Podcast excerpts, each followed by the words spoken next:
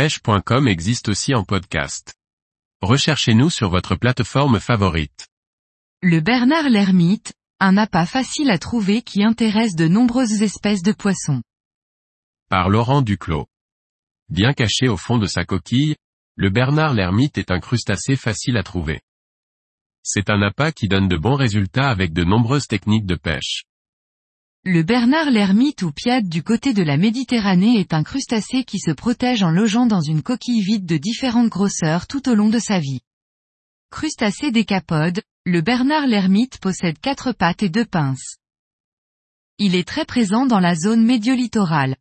Il existe différentes variétés de Bernard l'ermite, plus ou moins imposantes selon les milieux dans lesquels il se trouve.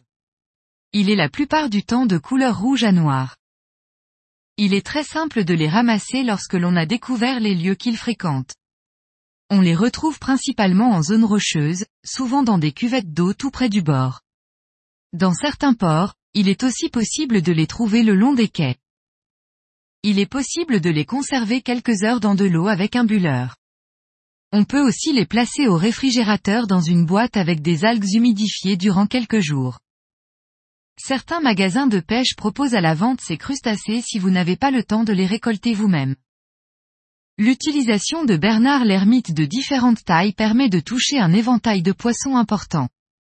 Des sparidés au bar ou loup en passant par l'ensemble des poissons de roche, c'est un appât intéressant surtout lorsque les eaux commencent à se réchauffer.